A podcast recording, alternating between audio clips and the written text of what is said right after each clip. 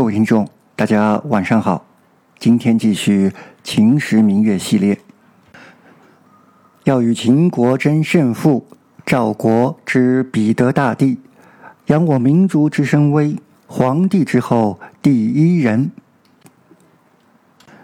一听哥哥要开始教育自己，林小涵赶紧打岔，又问了一个问题：哥哥，秦王为什么要把赵王的衣冠赐给了他的进士呢？你说赵王的衣冠会是什么样子的？因为赵王的服饰与中原传统的汉人服饰不同，他穿的是胡服。中原汉人一般的穿着是长裙长袍，顶冠穿鞋，一副温文尔雅的形象。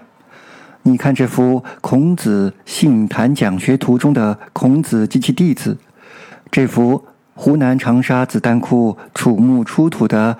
玉龙人物图以及秦始皇画像和秦始皇陵出土的祭作俑都是如此，而胡服的基本样式是上身窄袖短衣，下身穿裤子，脚蹬皮鞋，腰系皮带，贵族头上戴雕尾装饰的帽子。我没有找到当时胡服的样子，但是你看西汉出土的彩绘骑兵俑就很类似。还有这两张在新疆楼兰出土的西汉时期的毡帽和皮靴。哥哥，当时的中原人不是非常鄙夷胡人吗？怎么赵王会穿胡服呢？难道他喜欢奇装异服吗？当然不是，这是因为他的祖先曾经进行了一场服饰的改革。说起这场改革，就不得不谈及赵武灵王的胡服骑射。年仅十五岁的赵武灵王继位后，赵国面对的外部形势相当的不利。西面的秦国经历了商鞅变法之后，越来越强大，不断的吞噬赵国的领土；东面受到老牌强国齐国与其支持的中山国不断的骚扰；南面与魏国有仇，北面则有灵狐、楼烦的侵扰。虽然赵武灵王是一个非常有能力的君王，可是，在他继位后的前二十年，在齐、魏、秦的夹击下，赵国屡遭败绩。面对这一严峻的形势，赵武灵王经过深思熟虑，毅然决定冲破世俗的偏见，进行志在强兵图存的改革，即后世所谓的胡服骑射。在公元前三零七年。赵武灵王十九年，赵王招来了大臣肥义，告诉他现在到了必须改革的时候了。只有改革，赵国才能生存，才能发展。但是他也知道改革不是那么容易的。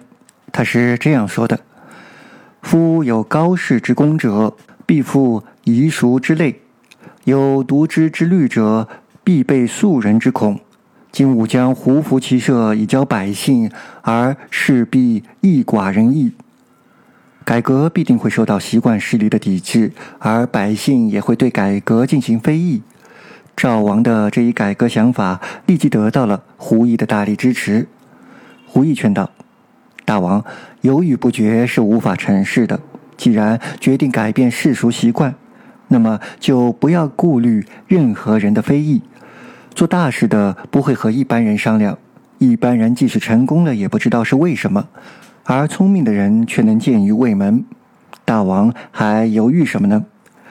于是赵王下定决心实施胡服骑射的改革，但是赵王很有策略的分步进行改革。首先，他自己先换上了胡服，做出了榜样，然后他希望王室亲戚们也能改变服饰。于是派遣王孙谢前去说服自己的叔叔公子成。如果赵王的服饰改革连自己的叔叔都不执行，那么怎么能期望其他人遵从改革呢？公子成却说：“中国是一个文明礼仪的地方，这里的人最聪明，物资最丰富，道德最高尚，因此远方的国家都来学习。”不开化的司仪所崇拜和效法的地方，现在大王却要倒过来抛弃古代的礼教，背弃圣贤的教导，脱离中国的习俗，去穿边远地区的服饰，这怎么行呢？赵王看使者无法说服叔叔公子成，于是亲自前去说服叔叔。衣服样式不过是为了穿着的方便，礼制是为了做事的便利。圣人根据实际需要而制定礼法，为的是利民富国。各地的礼俗和服饰不同，便民的目的却是一致的。穷乡僻壤、孤陋寡闻的人少见多怪，经常自以为是的辩论不休。今天你说的这些都是些世俗的言论，而我说的是如何改革习俗和传统。现如今，我国东与齐国、中山国交界，却没有水军。代郡上党一带，左边与楼烦、秦国、韩国接壤，右边与燕国、东胡为邻。可是我们却没有配备骑兵部队，因此我要设法建立水军，还要改变旧式的服装，训练骑兵以守卫边疆。祖先们开疆拓土，我们要继续继承祖先的遗志。先王对中山国依仗齐国侵犯我领土、劫掠我百姓的事情极为愤慨，这个仇到现在还没有报。如果我们能采用胡服骑射来武装自己，那么既可以守住战略要地上党，又可以进攻中山，报仇雪恨。而叔父您说要保持中原地区的习俗，这不是违背了先主的遗愿吗？反对我的改革，却忘记了国家所蒙受的耻辱，您太让我失望了。公子臣听后表示了赞同，穿上了赵王赐予的胡服。这样，赵王就完成了王室内部的意见统一。但是，朝廷大臣并未统一思想。大臣赵文就前来觐见大王，顺应潮流，这是自古以来的原则；服装的样式，这是礼法的要求；遵守法令，乃是百姓的本分。这是古代圣人教导我们的。现在，大王要舍弃这些，穿胡服，变更自古以来的教导和方法。这是不是太冒险了呢？赵王却说：“一般人沉迷于习惯，读书人拘泥于书本上的知识。这样的人能很好的遵从法令，但是却不能创新改革。夏、商、周三代的服饰不同，却都统一了天下。春秋五霸的教化不一，却能治理好国家。”有远见的人制定出规章制度，一般的人遵从；贤者讨论如何改变习俗，不孝者受制于习俗。习俗和制度应该随着形势的改变而改变，这才是治理国家的原则。真正有学问的人能做到与时俱进，治理当代的人就不应该去效法古代的方法。说服了一个赵文，又来了一个赵赵。赵赵的意思是。穿的奇怪，人心就会放荡，道德就要沦陷。遵守习俗没有什么不好的。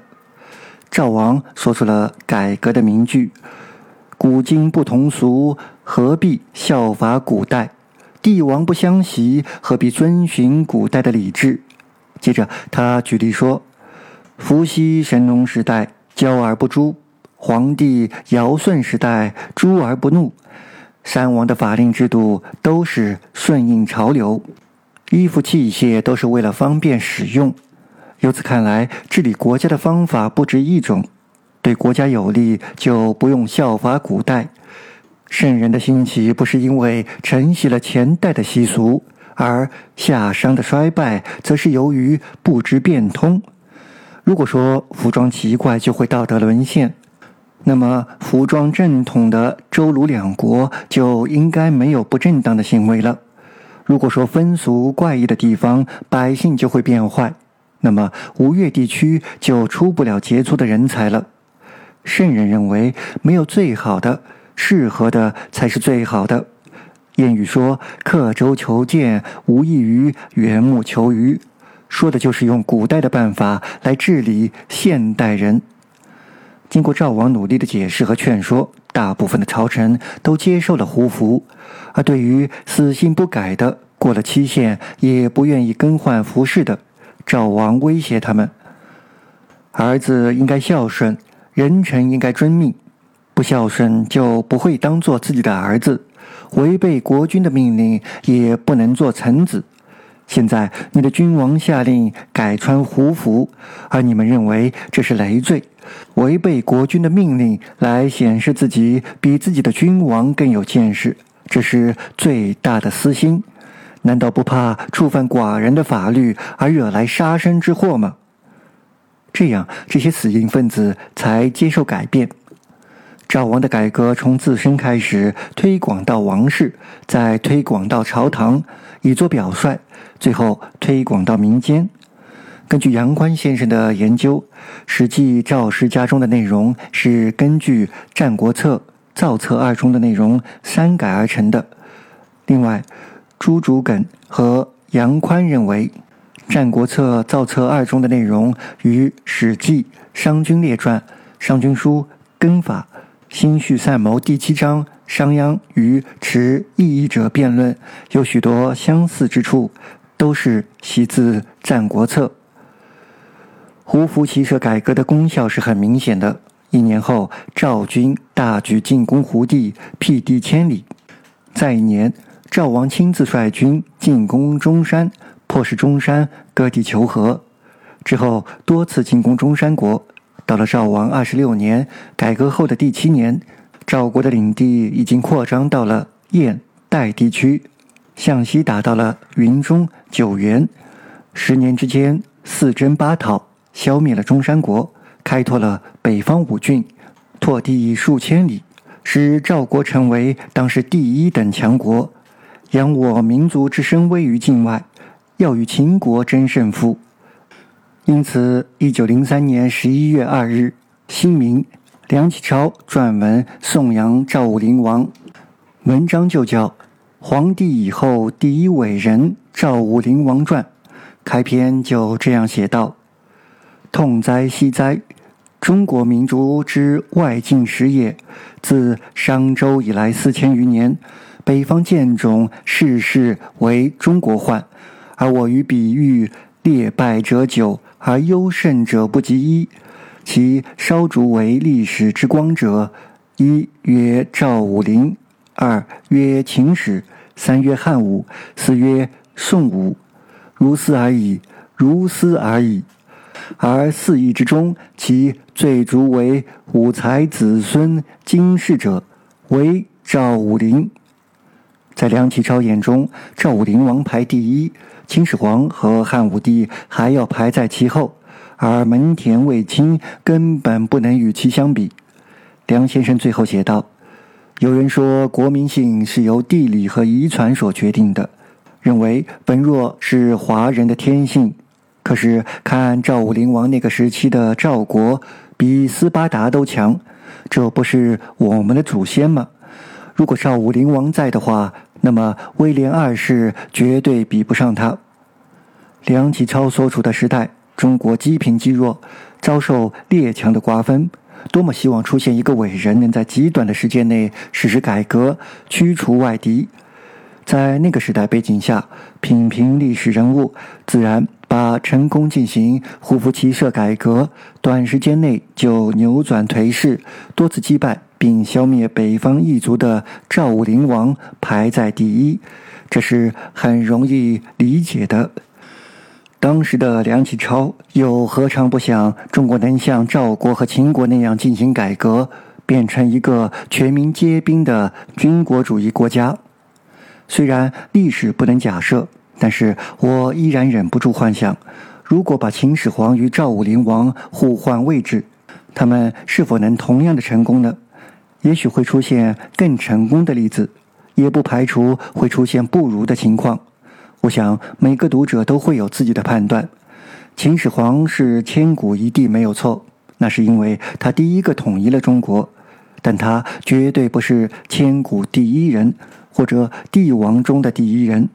相信历史上有很多人都比他的能力更强，可以做得更好。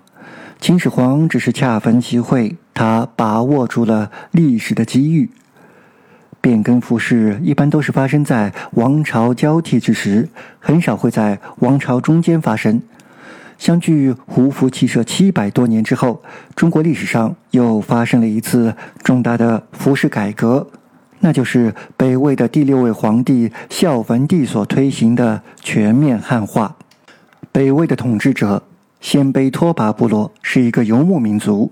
迁都洛阳后，游牧民族的习惯与农耕文化不符，他们不善于农业。如果不及时解决这些问题，将严重影响北魏的政权。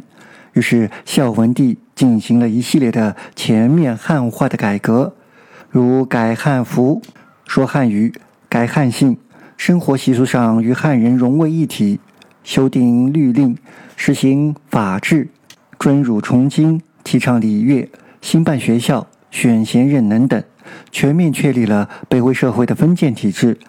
改革受到各方的抵制与反对，孝文帝坚定地推行改革，甚至不惜杀掉自己的太子。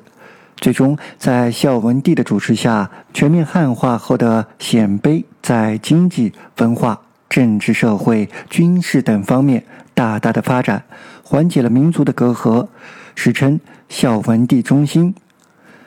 历史上的两次改革，一次是汉人改穿胡服，一次是胡人改穿汉服，这都是为了富国强兵，实现大国梦想。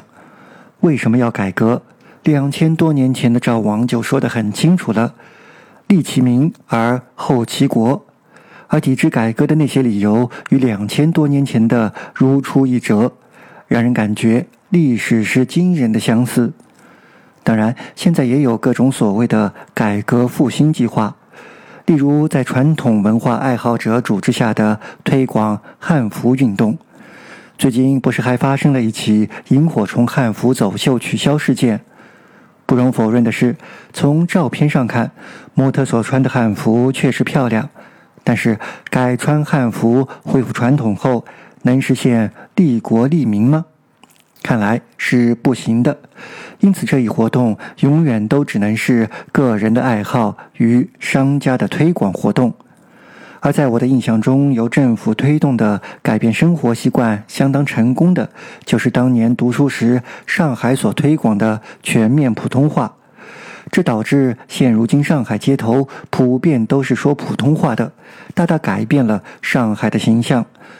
人们一直称颂秦始皇的统一文字，统一文字的作用甚至提升到了维护中国统一的高度。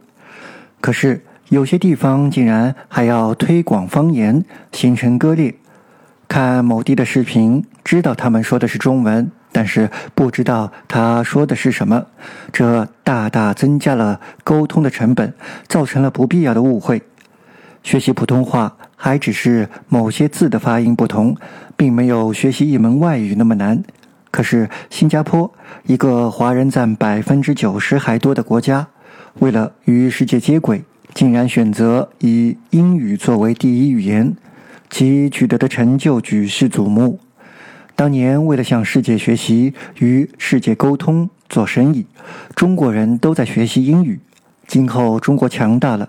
那么，外国也会学习汉语，正如历史上发生过的两次服饰改革：汉人胡服、胡人汉服。